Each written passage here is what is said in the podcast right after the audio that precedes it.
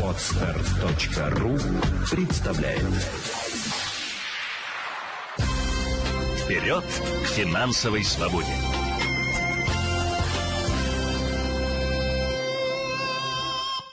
Как же найти идею для бизнеса? Друзья, вот э, то, что связано с поиском идей, то, что связано с, вообще с созданием какого-то бизнеса. У нас есть целый курс э, поиск предназначения и увеличения доходов. Мы там помогаем как раз-таки клиентам а, это третья ступень тренинга «Деньги есть всегда». Мы помогаем клиентам найти э, дело по душе и выстроить э, монетизацию в этом деле. Э, Все это состоит, осуществляется в таблицах, составляется календарный план, и по шагам, шаг за шагом человек, если будет делать, то обязательно будет увеличение доходов.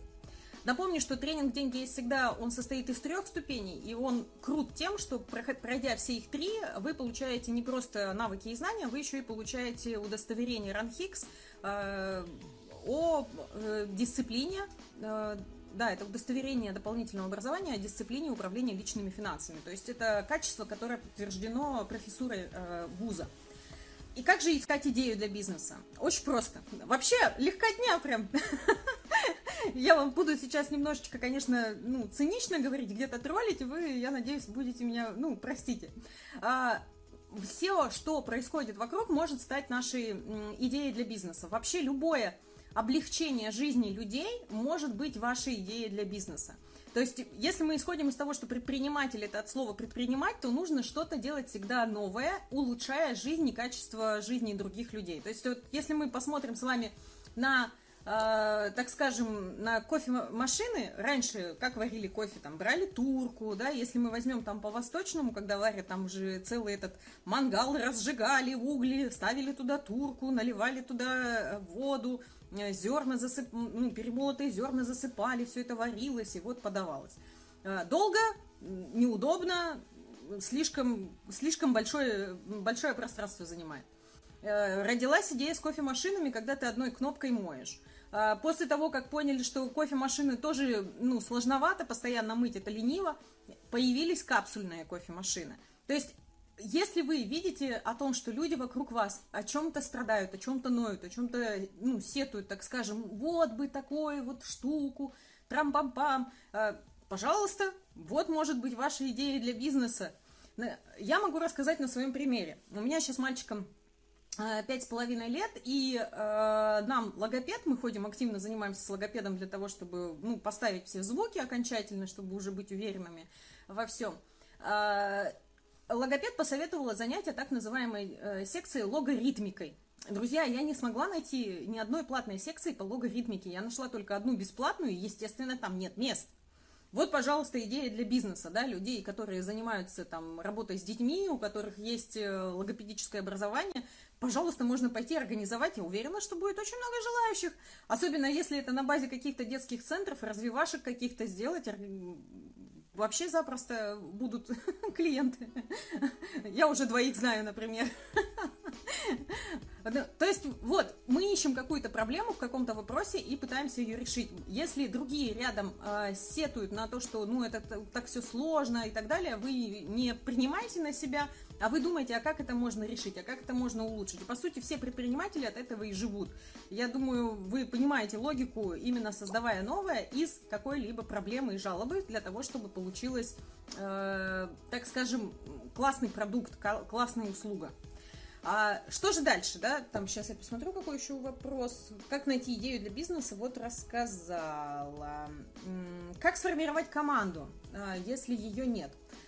А, ну, если вы находитесь в лесу, то вам, конечно, никак не сформировать, потому что когда нет рядом людей, то команда не будет сформирована. Но если есть рядом люди, и, допустим, здесь же два варианта, да, вы не можете людей увлечь своей идеей так, чтобы они были командой, то есть сплотить э, вокруг себя людей для того, чтобы двигаться.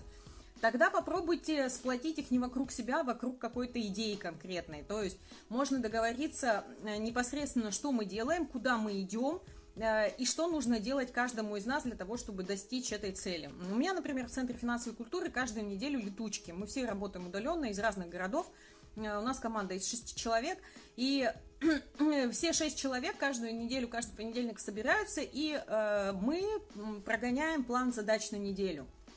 Э, всегда обсуждаем перспективы, какие-то определенные новшества и так далее, и так далее. Какие-то идеи, если у кого-то появляются, тоже мы их обсуждаем. То есть команда, она создается непосредственно распределением ролей в первую очередь. Если рядом с вами есть люди, но вы не понимаете, как их замотивировать, да, попробуйте замотивировать вокруг их идеи. Если их и идея не возбуждает, и вы не возбуждаете, тогда, конечно, не надо этого человека в команду брать. Но он не хочет работать, его что-то другое увлекает. Ну, найдите другого. То есть вам нужен человек, которому нравится цель, к которой вы идете, или э, вам нужен человек, который готов за вами идти, он вам доверяет. Э, и отсюда уже взяли таких людей вокруг себя и распределяем задачи между ними. Как только пошагово по полочкам все задачи разложили, э, уже начинаем действовать и, конечно, обязательно контролируем. Без контроля и труда нам не выйти никуда. Даже, даже стишок получился. Да, всем здравствуйте, я рада, что вы присоединяетесь. Задавайте ваши вопросы, потому что у нас прямой эфир на тему «Как создать бизнес с нуля», но на самом деле это очень широкая тема. За сегодняшний эфир я, естественно, всего, всего, всего, весь там объем информации вам не выдам, а, но вы можете спрашивать что-то о своем. Э, потому что я буду периодически отвлекаться и на другие темы. Вопросы были э, по, по разной вообще тематике, по разной. Так, э, по факту подведем итог. Ищем идею для бизнеса в чем-то, что, на что жалуются люди, где-то что-то улучшить как-то, показатели какие-то, дать что-то новое, что-то оптимизировать, для того, чтобы людям стало легче в повседневной жизни. А, второе направление – это, конечно же, как сформировать команду. Ищем людей, которые нравится идти за вами, они вам доверяют, или ищем людей, э, которым нравится идея, которую вы хотите реализовать. То есть, да, что-то ваше, такое вот ваша какая-то миссия, там, не знаю, хочу, чтобы все люди э, перестали стоять в пробках и научились летать, да, и вот мы будем разрабатывать какие-то там, не знаю, летающие ранцы. А для этого, если есть люди, которые готовы, которые согласны поддерживать разработку таких летающих ранцев, дальше вы распределяете задачу по всем э, участникам этого процесса для того, чтобы все-таки начать действовать. Да? А, вообще для того, чтобы начать действовать, и вот как же все-таки, вот мы определились с идеей, у нас есть небольшая команда а, людей, и как дальше начать действовать, чтобы не остановиться. В первую очередь нужно расписать а, так называемую блок-схему вашего основного процесса. Когда бизнес э, только-только начинается, там по факту пока только один процесс. Это привлечение клиента и обслуживание клиента. А, э, э, привлечение, оно выделяется в отдельный процесс большой, это может быть и реклама, это определенный маркетинг, определенный там пиар какой-то. В любом случае, пока на начальном этапе вы туда деньги не должны вкладывать, ни в коем случае. Вы должны отработать процесс обслуживания клиентов, а привлекать вы будете пока своих знакомых. Вот так называемый теплый круг друзей, писать в соцсетях, что ребята, мы собрали команду, мы делаем вот это, вот это, кому-то надо, там обращайтесь. И если вы сможете э, сделать классный продукт, вы сможете классно обслужить людей, то поверьте, потом уже начнется вот то самое сарафанное радио, которое будет так или иначе привлекать вас для, ну, привлекать к вам клиентов. И уже дальше, когда у вас появятся первые деньги, вы уже можете думать о расходах на рекламу, о том, чтобы вкладываться туда и о том, чтобы привлекать большее количество клиентов вокруг себя. Но суть распишите, пожалуйста, по блокам.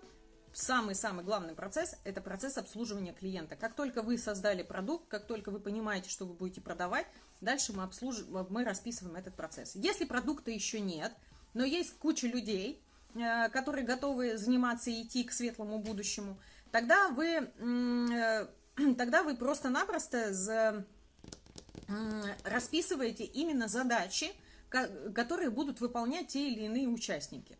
Если у вас там, предположим, три человека в команде, кто-то будет э, работать там с, я не знаю, с административным ресурсом, если вам нужны какие-то там помещения или еще что-то, какая-то договоренность откуда-то с какой-нибудь администрацией. Кто-то будет непосредственно работать над э, производством, а кто-то еще будет все это дело контролировать или финансовые вопросы решать. То есть блок задач должен быть у каждого четкий, понятный, и вы должны будете понимать, как вы друг друга пересекаетесь и как вы друг друга контролируете. Потому что если не будет взаимного контроля, э, то не сдвинуться вам будет э, с мертвой точки, будет постоянное желание переложить ответственность на другого, вам нужно друг друга назначить начальниками для самих себя, да, то есть э, вроде есть кто-то, кто главный, но при этом этого главного тоже нужно контролировать. И я очень редко встречаю высоко так дисциплинированных людей, которые смогут сами себя контролировать. Ну, это, ну, это, это редкое качество. Когда начинается бизнес с нуля, Э, сам себя, если умеешь контролировать, тогда у тебя все пойдет в гору, тогда ты сможешь достаточно быстро и оперативно решать вопросы, потому что у тебя к себе высокие требования и к другим участникам. Но обычно, к сожалению, мы и к себе не всегда там требования предъявляем, очень часто забиваем, забываем что-то, да, откладываем. Э, и к другим участникам относимся более так жестко, скажем, что приводит к тому, что э, конфликты. это приводит в итоге к конфликтам, потому что э, люди же все равно видят, что ты на что-то забиваешь, люди же все равно видят, что ты ничего не делаешь, а получается, ты от меня требуешь, а сам... А на себя посмотри, на себя посмотреть не можешь. А, так, друзья, надеюсь, я ответила на этот вопрос, двигаюсь дальше. А, так, как найти хобби, которое перерастает в мини- малень- маленький бизнес? Ну вот я, по сути, отвечала на эти вопросы, да, сегодня. То есть найдите дело... Вообще, вот если мы говорим вообще о поиске дела по душе, для души, то здесь, конечно, нужно начать с рассмотрения, если мы не просто бежим за идеей предпринимательства и чтобы сделать классный продукт и чтобы его продавать, а именно мы хотим найти хобби, которое нам нравится, дело для души хотим найти. А, и, может быть, потом в дальнейшем что-то реализовывать.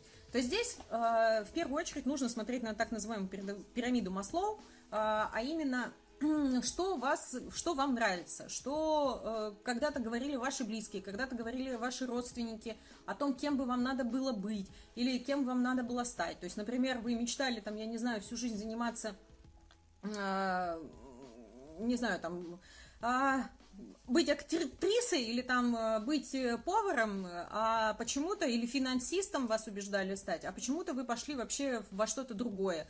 И по факту сейчас ощущение, что вы занимаетесь не своим делом. Э, нужно выписать все эти идеи, нужно выписать, а что для вас является базовыми потребностями в общениях и вообще в жизни. Важно ли вам работать с людьми, важно ли вам заниматься с документами, важно ли вам вообще общаться с людьми, может быть, вам не интересно. Отсюда выработать направления определенные. Э, вот мне интересно заниматься с документами, а с людьми я не очень люблю общаться как бы не хочется мне, имею право. А, соответственно, определяемся с, из, те, из тех идей, которые когда-то либо были, а что отвечает потребностям моим. Я не хочу общаться с людьми и готов заниматься документами. Какая из этих э, и вот идей, которые были в прошлом, э, может реализоваться? Или наоборот, я ненавижу бумажную волокиту, я люблю работать с людьми, мне нравится общение, мне нравится там, помогать или еще что-нибудь. Смотрим, какие еще у нас есть варианты э, развития, что мы когда-то мечтали или, может быть, нам когда-то родители говорили. И как только вы определяетесь с определенным кругом желаний, которые должны быть реализованы в вашей работе, вы определяетесь э, названиями этих э, маленьких профессий, маленьких хобби, дальше вы начинаете постепенно каждый день пробовать этим заниматься. Вам нужно это в свою жизнь внедрить. И если вы этим не занимаетесь, то значит это не так сильно вас увлекает поначалу, или же вы просто не хотите менять свой образ жизни, э, потому что через, знаете, есть такое понятие, как ну, пассивная лень, как активная лень, да? Активная лень это когда ты делаешь все, что только не главное, а пассивная лень это когда ты, ну, реально ничего не хочешь. Преодолевать нужно себя все равно. Э, и другой вопрос, когда я преодолел, и я получаю удовольствие от того, что я делаю – ну, потому что я преодолел какой-то некий этап нового, да, ну, я мечтаю выучить там в совершенстве иностранный язык. Э, но я никак не могу себя заставить начать там ходить на курсы, читать эти книги, изучать э, там, не знаю, алфавит и так далее. Это так, но мне возбуждает э, результат, что я буду свободно говорить там за границей на иностранном языке или вообще смогу там иностранном языке фильмы смотреть. Меня это, мне это очень нравится, мне это очень импонирует.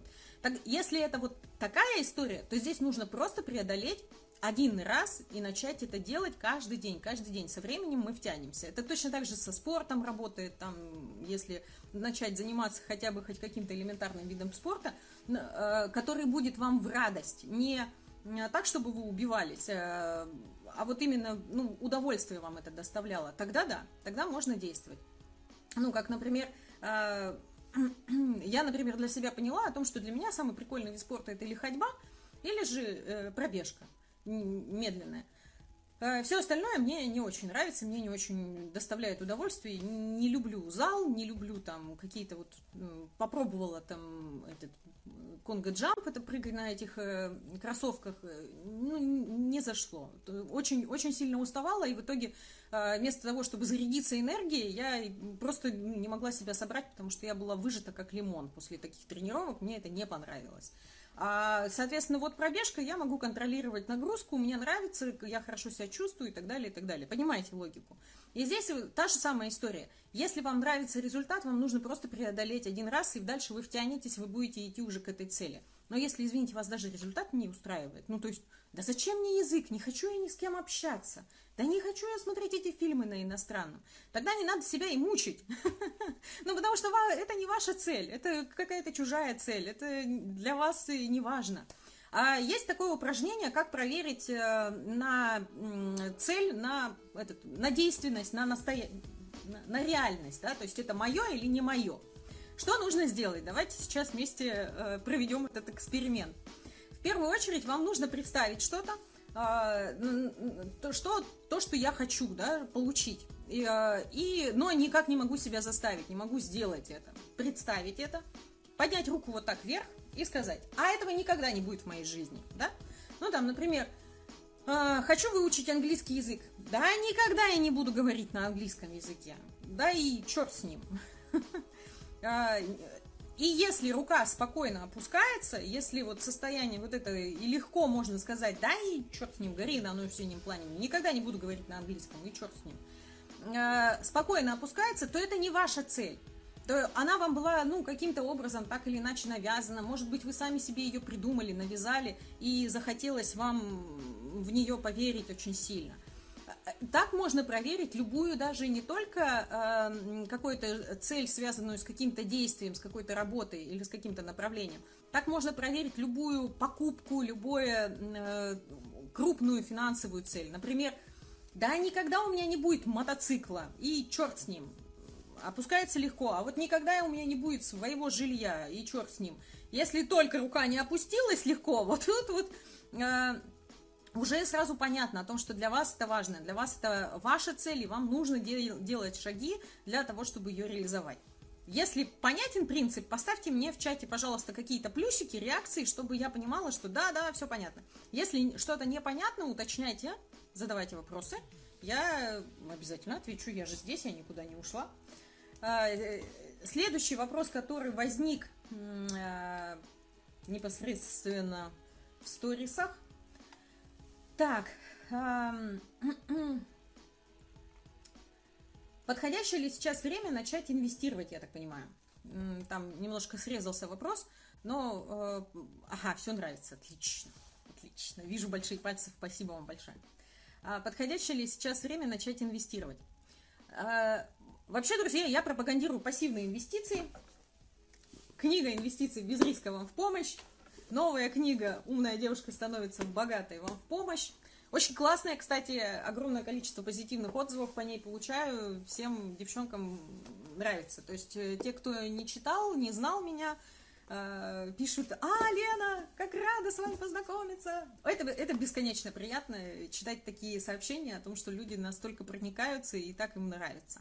А, так вот, учитывая, что я пассивные инвестиции э, пропагандирую всегда, я вам могу честно сказать о том, что, да и статистически это подтверждается, о том, что время э, начала и время, так скажем, э, время начала инвестирования и время там, и, и именно те активы, которые вы хотите покупать, они влияют на ваш результат всего лишь менее чем на 10%. По факту инвестировать нужно тогда, когда есть у вас свободные деньги. Если у вас сейчас нет свободных денег, то, ну, как бы это не очень разумно, вы, по сути, потратите деньги впустую. Инвестиции всегда на свободные, всегда на долгосрочный период. Это деньги, которые я не планирую Э, так скажем, куда-то потратить на какую-то финансовую цель. Это деньги не из моего бюджета, что я там решил проинвестировать, но зато сижу на хлебе и воде, да, или там отказал детям, не знаю, в каком-то культурном мероприятии, и, или же наоборот там не стал а, оплачивать как, как, как, э, какие-то секции. Их всего лишь потому, что очень хочу инвестировать. Вот так действовать не надо. Важнее всего начать инвестировать, когда у вас уже составлен финансовый план, у вас есть финансовый резерв, есть финансовая защита в виде долгосрочного страхования жизни, ну и, и уже остаются свободные деньги, которые вы хотите сохранить на, для будущего вашего. Вот их отложите. Это может быть там 3-5% от вашего дохода, которые вы откладываете на брокерский счет, и там дальше вы покупаете определенные активы.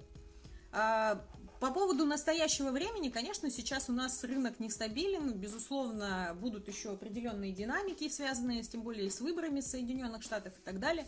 Э, но я не вижу препятствий, чтобы не начать, если у вас есть свободные деньги. Если у вас нет свободных денег, тогда это основной аргумент, чтобы сидеть и наращивать жирок.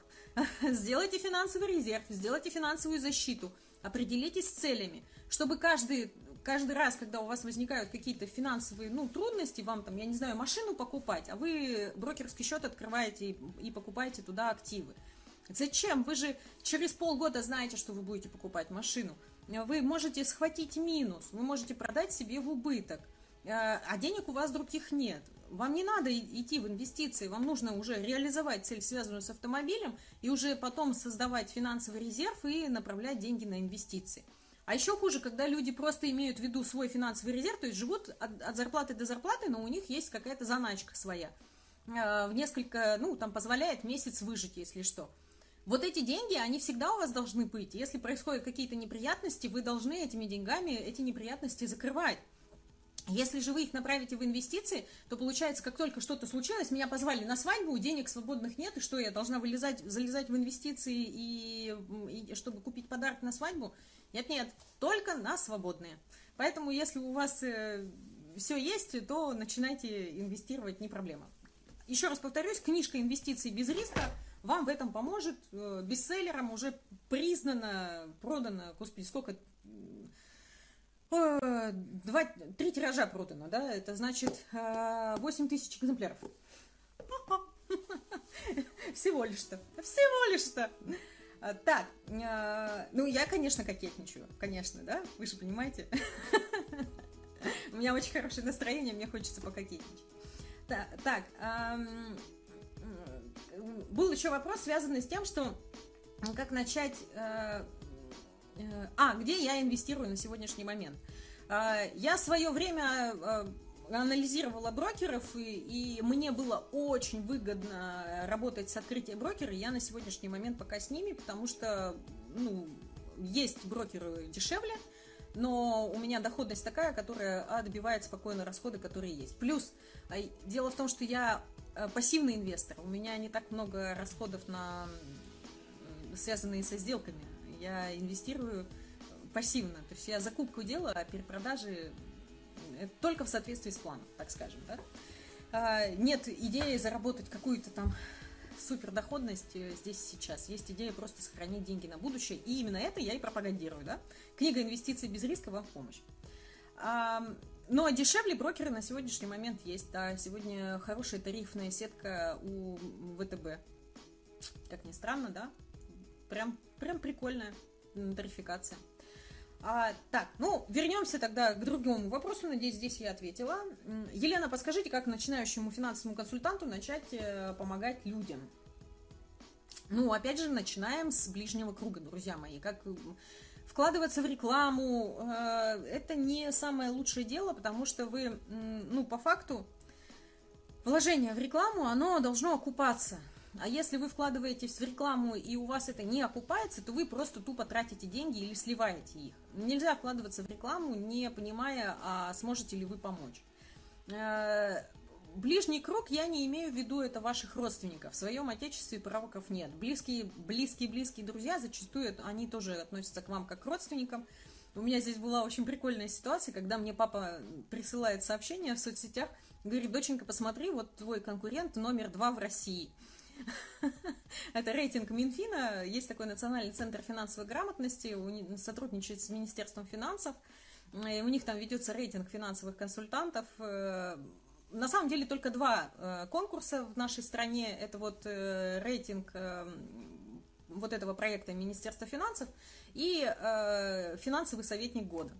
Финансовый советник года, как вы знаете, я вчера одержала победу, кубок у меня, а в рейтинге Национального центра финансовой грамотности я на первом месте нахожусь, мне кажется, по-моему, с февраля или с января 2020 года. В общем, я так и не опускалась. Там все время на первом месте.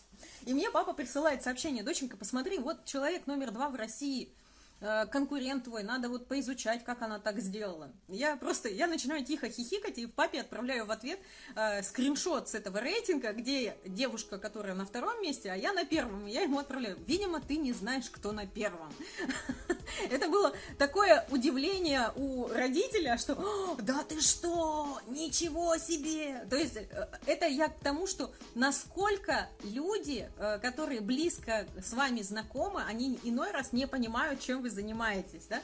Поэтому, когда вы будете предлагать свои услуги близким, старайтесь предлагать не вот прям не ближнему ближнему кругу, который вас не воспринимает как э, какого-то суперспециалиста, да? Понятно, почему у папы такая реакция.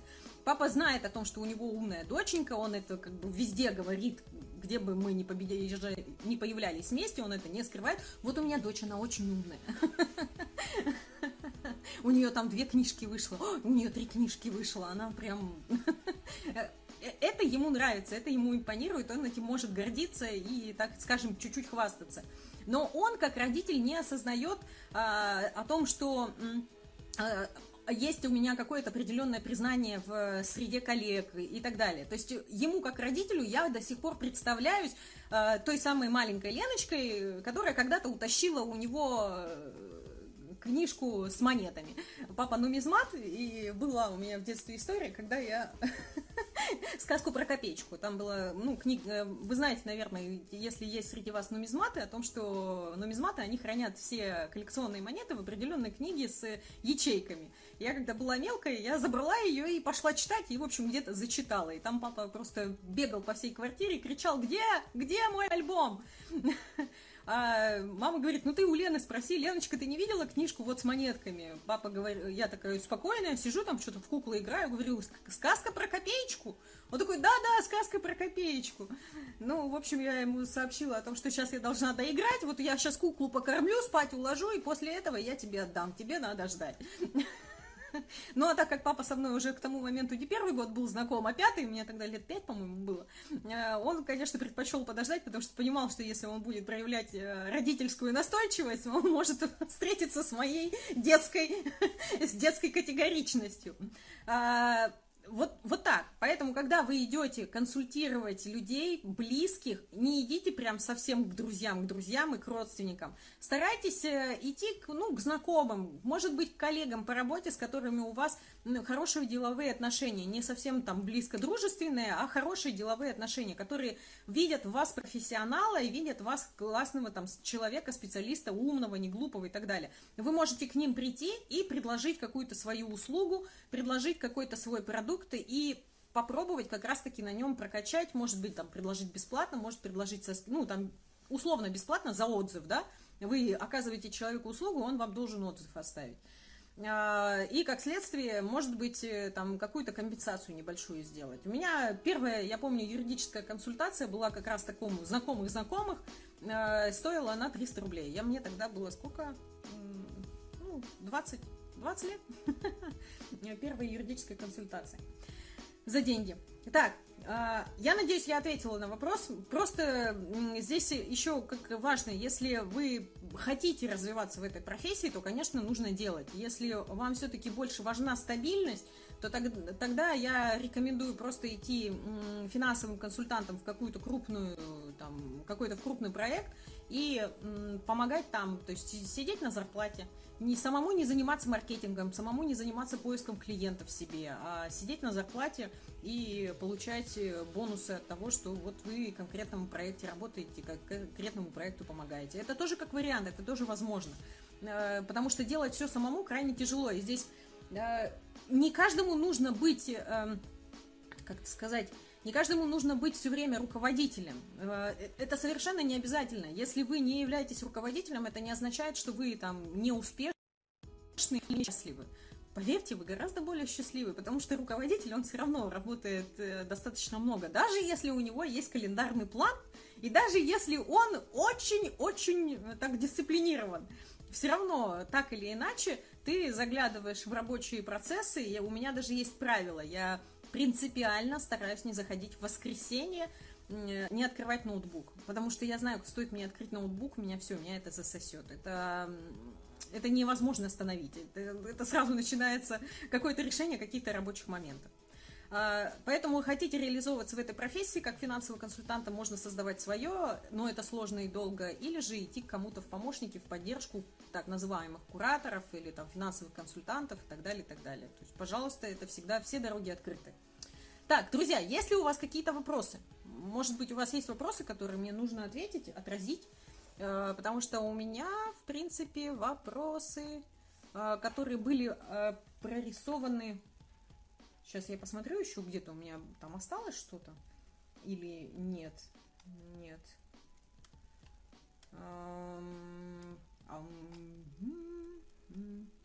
Как отразятся, там еще есть один вопрос, как отразятся Э, как отразится ситуация, ну, имеется в виду, короче, финансовый кризис, который сейчас случился, как он отразится вообще на жизни э, простых людях. Вот, вот что, что имеется в виду. Я, у меня есть книга, она издана, она исключительно есть в электронном виде, Литрес, э, называется «Финансовое спокойствие». И в этой книге я, собственно, рассказываю, как пережить кризис, э, когда он случился, и есть потерянные доходы, есть, э, так скажем, кредиты, которые надо оплачивать и так далее. Там, по сути, дана пошаговая инструкция, как выходить из э, долговой зависимости и что нужно вообще делать. Я могу следующее сказать. Друзья, любой кризис можно пережить, если вы просто будете на сегодняшний момент разумно обращаться с деньгами. То есть, если вы будете действовать так скажем, не э, спонтанно, не эмоционально, а э, планировать. Планировать свои расходы, планировать свои траты, планировать свои цели. Что для этого нужно? Все, все очень просто. Как обычно, все очень просто. Можно, конечно же, прочитать книжки, да, и финансовое спокойствие, вот умная девушка и инвестиции без риска вам в помощь. Э, или же просто э, самостоятельно, ну, книжки обязательно прочитайте, но еще самостоятельно в своей жизни начинайте контролировать свои расходы. А, только кажется, что мы мало тратим. Это только кажется, ну подумаешь, ну что такое там, я не знаю, 150 тысяч рублей, ой, господи, 150 рублей а, там на кофе утром и 150 рублей на кофе с булочкой днем. Но это же ерунда. Ну, я с утра выпила и днем выпила, ну что в этом такого? Суммарно это в сутки 300 рублей, а в месяц это у нас ни много ни мало 9 тысяч, да? И, соответственно, если мы сокращаем хотя бы расходы на 300 рублей в день, то у нас уже в остатке плюсовом 9 э, тысяч рублей получается. А это как раз-таки ситуация, когда мы не замечаем маленьких трат. И все вот наши переживания, связанные с тем, что ну вот если доходы упадут, что мне делать, если вот э, ситуация опять будет нестабильная, там, я не знаю, рубль, рубль обесценится, там доллар взлетит, все будет прямо... Не паникуйте, Продолжайте думать, продолжайте рассуждать в вашей жизни, как это будет происходить, что вы будете делать. Вы на себя сразу смотрите, не беспокойтесь за всех вокруг, не надо. Вам нужно беспокоиться за себя самого и за тех, кто от вас зависит. Если вы кормилец семьи, то это вся ваша семья. Если вы являетесь не совсем кормильцем, так скажем, а кормильцем является кто-то другой, а у вас, или, так скажем, небольшая семья, то, соответственно, это ваши дети, да, в первую очередь. Потому что даже если вы не кормили, за детей вы все равно должны нести ответственность. Откладывайте деньги, регулярно э, оптимизируйте расходы, создавайте финансовый резерв, и никакой кризис вам не страшен. Переживете, адаптируемся. Всегда адаптировались. Невозможно не адаптироваться человеку, особенно нам. Я имею в виду э, людям, э, знаете, э, российским и стран СНГ. Уж так сложилось о том, что у нас очень много опыта, и адаптации опыта у нас хоть отбавляй. Вопрос. Во время карантина случился кассовый разрыв. Выручила подушка. Теперь при выходе обратно на работу снова ее восстанавливать. От этого бесконечного процесса накопления уже руки опускаются. А, давайте так. Э, если у вас бы не было этой подушки, то было бы лучше разве? Конечно, нет. Было бы, скорее всего, гораздо хуже. Эмоциональнее было бы еще э, катастрофичнее. Бесконечный процесс накопления, он э, только выглядит бесконечным. Дело в том, что если начать копить, вот как я там с 15-13 лет, то у вас создается некий резерв, который покрывает все ваши расходы текущие, и вы его легко восстанавливаете в процессе работы. Ну, то есть, а, чем больше денег в запасе, тем легче вам жить. А, если вы начали копить не так давно, и, конечно же, из-за падения у вас весь резерв истощен, и сейчас вы по факту должны его восстановить, это нормальный процесс, ничего в этом страшного нет. Вам нужно просто его восстановить и дальше подумать, а как я могу жить еще лучше, а что я должна сделать. И здесь два варианта. Или, ну, на самом деле я бы их оба применяла, да, оценить свои расходы, может быть, еще можно что-то оптимизировать, чтобы накапливать еще больше, и как следствие запасов будет больше. Или подумать об увеличении доходов. Но увеличение доходов я предлагаю делать э, системным, у себя на работе, э, в своей профессии, в которой вы развиваетесь, не бежать за какими-то новыми там модными профессиями, э, которыми сейчас кишит интернет, научись делать таргетированную рекламу, зарабатывай там сотни тысяч, или там стань администратором онлайн-школы, стань там, как, господи, что мне еще там этот сыпется постоянно, интернет-маркетологом. Друзья мои, это отдельные, очень сложные профессии. Администратором онлайн-школы стать, это нужно, по сути, управленцем онлайн-школы стать. Это не так легко и не так просто. Особенно если вы... Э, это тесная связка с собственником, это тесная, тесная связка со спикером или с продюсером, там, в зависимости от того, какая, какая в онлайн-школе идет ну, э, градация людей. А, просто набираемся терпения, смотрим, э, как можно оптимизировать траты, смотрим, а как я могу увеличить доходы на основном месте работы. Оцените свой, э, оцените, так скажем, свою профессию по рынку. Может быть, в, в другой компании, в вашей профессии вы, вы, зарабатывали больше. Э, не обязательно увольняться. Подайте туда резюме. Может быть, они рассмотрят вас. И вы, соответственно, придете к руководителю скажете, дорогой руководитель, меня там по резюме выбрали, и я планирую уходить, увольняться, потому что там денег платят больше. Э, посмотрите, выстроите ваш бизнес-процесс на работе, посмотрите, куда вообще у руководителя деньги уходят, оптимизируйте, сделайте что-то, что позволит руководителю заработать, и он, соответственно, будет делиться с вами. Процесс работы, он заключается в том, что каждый раз, когда вы начинаете работать, неважно, кем вы работаете, в найме или на себя, вы должны относиться к работе как к чему-то ну, как будто это свое какое-то дело, и лично от вас зависит э, ваш доход. Большинство наемных сотрудников, к сожалению, воспринимают найм, наемную работу э, с точки зрения потребления такого по отношению к начальству. То есть я тут пришел, я вообще-то сижу 8 часов, поэтому ты мне должен. А то, что результата никакого за 8 часов не было сделано для руководителя, люди об этом забывают. Вот э, и, и, к сожалению, знаете, таких неосознанных работников гораздо больше. Поэтому, э, когда вы видите человека и понимаете, что ему дофига платят, поверьте, он, значит, осознанно работает, и он делает огромные результаты для своего руководства, и поэтому они готовы с ним делиться. Подумайте, может быть, вам можно увеличить доход, и таким образом э, вы сможете выйти на другое качество жизни, вы сможете чуть больше откладывать. Я надеюсь, я как-то вас заподрила и успокоила, а то уж у вас прям грустное сообщение мне показалось. Возможно ли официально и легально избавиться от уплаты налогов, не прекращая деятельность? Э, это как? У нас есть определенные... Э, сейчас, извините. У нас есть определенные налоговые льготы в стране по налоговому кодексу э, в зависимости от вида деятельности. Да? Если вы, например, занимаетесь Э, предпринимательской деятельностью, у вас нет сотрудников, вы оказываете услуги, вы можете стать самозанятым. Или вы производите сами какой-то товар, там, я не знаю, вы производите торты, э, вы можете стать самозанятым. А, если же вы, э, у вас есть наемные работники, то вы не можете стать самозанятым. А, чем как раз-таки у меня был пост на эту тему, и там было приведено отличие. Во-первых, самозанятый, он сам выбирает платить или не платить пенсионные фонды и ФСС – А у предпринимателя в большей степени, ну, пенсионка, она обязательна, никуда не деться. Ты обязан заплатить. Неважно, была у тебя прибыль, не было у тебя прибыли, ты обязан заплатить. Самозанятый, он несет э, меньшую налоговую нагрузку, в отличие от предпринимателя, да, это тоже, тоже такой момент э, в пользу, да, можно сэкономить. И таким образом самому накопить на свою там безбедную старость.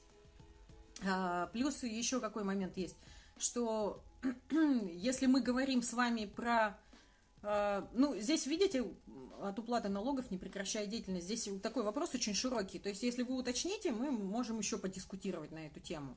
Но если мы говорим про вот бизнес непосредственно, то здесь не а, прекращая деятельность уходить от налогов, а именно искать более выгодные формы, более выгодные формы налогообложения для своего вида деятельности.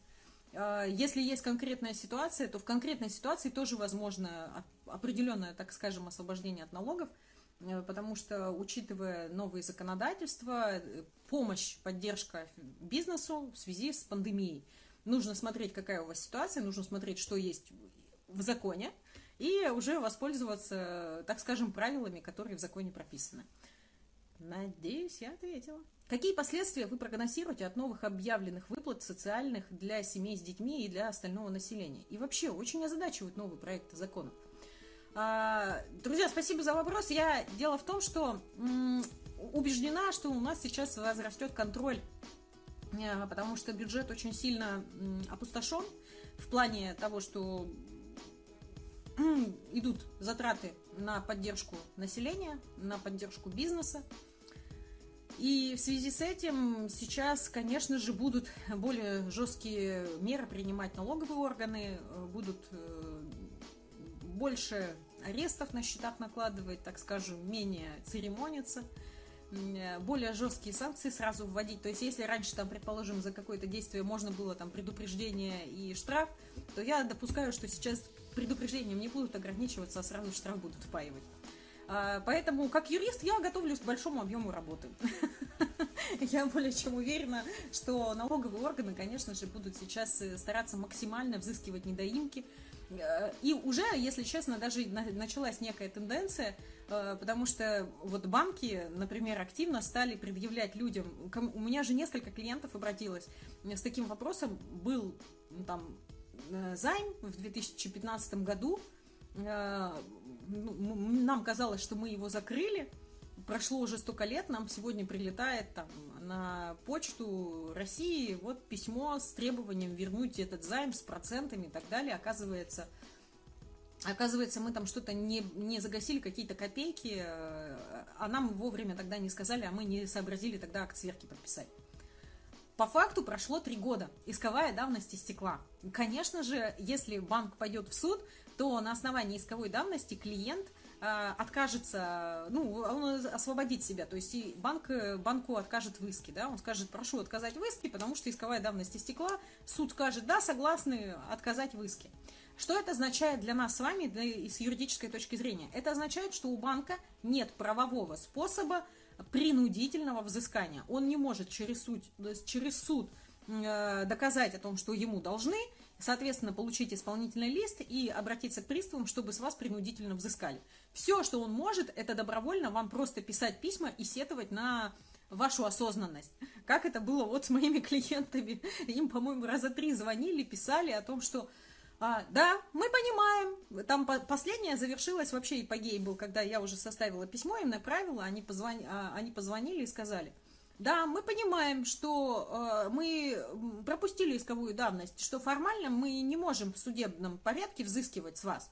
Но это же не мешает нам вот в таком порядке э, требовать от вас возврата. Ведь вы же должны, вы же должны понимать о том, что вы должны. У вас же есть совесть, вы должны закрыть ну, в общем, я ребятам сказала, что, ребят, ну вы действуете, как вам, ну, там, не знаю, сердце подсказывает. Э, по-моему, вы можете не закрывать по правовому полю, вы можете не закрывать, у вас исковая давность истекла, они никакого принудительного взыскания иметь не будут. Э, максимум, что они будут делать, это вот звонить и вот так вот рассказывать. Там уже ребята, по-моему, как раз выбрали этот вариант, сказали, да ну, не будем даже заморачиваться. Но такая ситуация есть на рынке. На сегодняшний момент несколько банков действительно обращаются к старым должникам и какие-то копеечки пытаются с них взыскать, даже несмотря на то, что исковая давность ушла. Ну, а вообще, по факту, я думаю, что будет, конечно, ужесточение контроля налоговых органов и будет большее взыскание э, за счет нарушений, будут, ну, сильнее, так скажем, будут придираться и контролировать. Так, ну что, я, в принципе, уложилась в свой тайминг. А, друзья, если есть вопросы, задавайте. Если вопросов нет, то буду с вами прощаться. Желаю вам отличного настроения, хороших выходных. А, в Питере было солнышко, сейчас, к сожалению, оно спряталось, но будем надеяться, что может еще появиться. А, что если вы посмотрите этот эфир в записи и у вас возникнут вопросы, пожалуйста, пишите их в личные сообщения или оставляйте в комментариях под этим эфиром. Он будет размещен на, на, ну, в профиле ВГТВ. А, перечислили рубли только за, на первую зарплату. Пропали. А, пропали, пропали первую зарплату. Так, что, видимо, какое-то начало я пропустила. Перечислили рубли.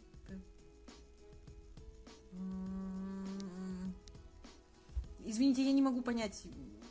У вас спор с работодателем? Работодатель вам не отправил деньги за зарплату? А, друзья, если у вас трудовые споры с э, работодателем, вы можете обращаться в трудовые инспекции, которые есть в каждом городе.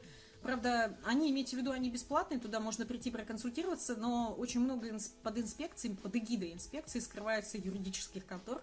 Хитрые юристы там консультируют поначалу вас бесплатно, а потом, конечно, просят деньги за сопровождение ваших дел в суде. А, ну или вообще в досудебном порядке. А, если у вас действительно произошел конфликт, вы можете потом мне в, личку написать более подробно, что у вас случилось, чтобы я дала ну, такую человеческую консультацию, а не как сейчас, там, догадываясь, да, что у вас произошло. Но если действительно произошел конфликт с работодателем, он не выдает вам, перечислил ли несколько денег а, и до сих пор должны зарплату, что, что делать? А, по закону э, можете написать, э, так называемое, по Трудовому кодексу есть э, такое понятие, что вы можете написать заявление в связи с тем, что нет оплаты, я приостанавливаю рабочий процесс. И это заявление нужно будет отдать работодателю, чтобы он это подписал. По факту вы таким образом себя защищаете, чтобы вас не уволили и чтобы вас э, по статье не отправили. Если увольняют по статье, а когда у вас написана вот эта вот бумажка о том, что если я просто не хожу на работу, потому что вы не платите, могут просто уволить по статье, и потом придется долго-долго доказывать, что, что же было на самом деле. А если написать вот эту бумажку э, по трудовому кодексу, я найду номер статьи в личку, если вам это важно, будет я скину. Э, вам нужно будет написать просто бумагу о том, что в связи с тем, что вы не выплачиваете зарплату, я приостанавливаю рабочий процесс. И э, эту бумагу отдать под подпись, и вы можете не появляться на работе, уже уволить вас не смогут, пока зарплату вам не выплатят. Да? То есть это так называемое э, приостановление работы из-за задержки заработной платы.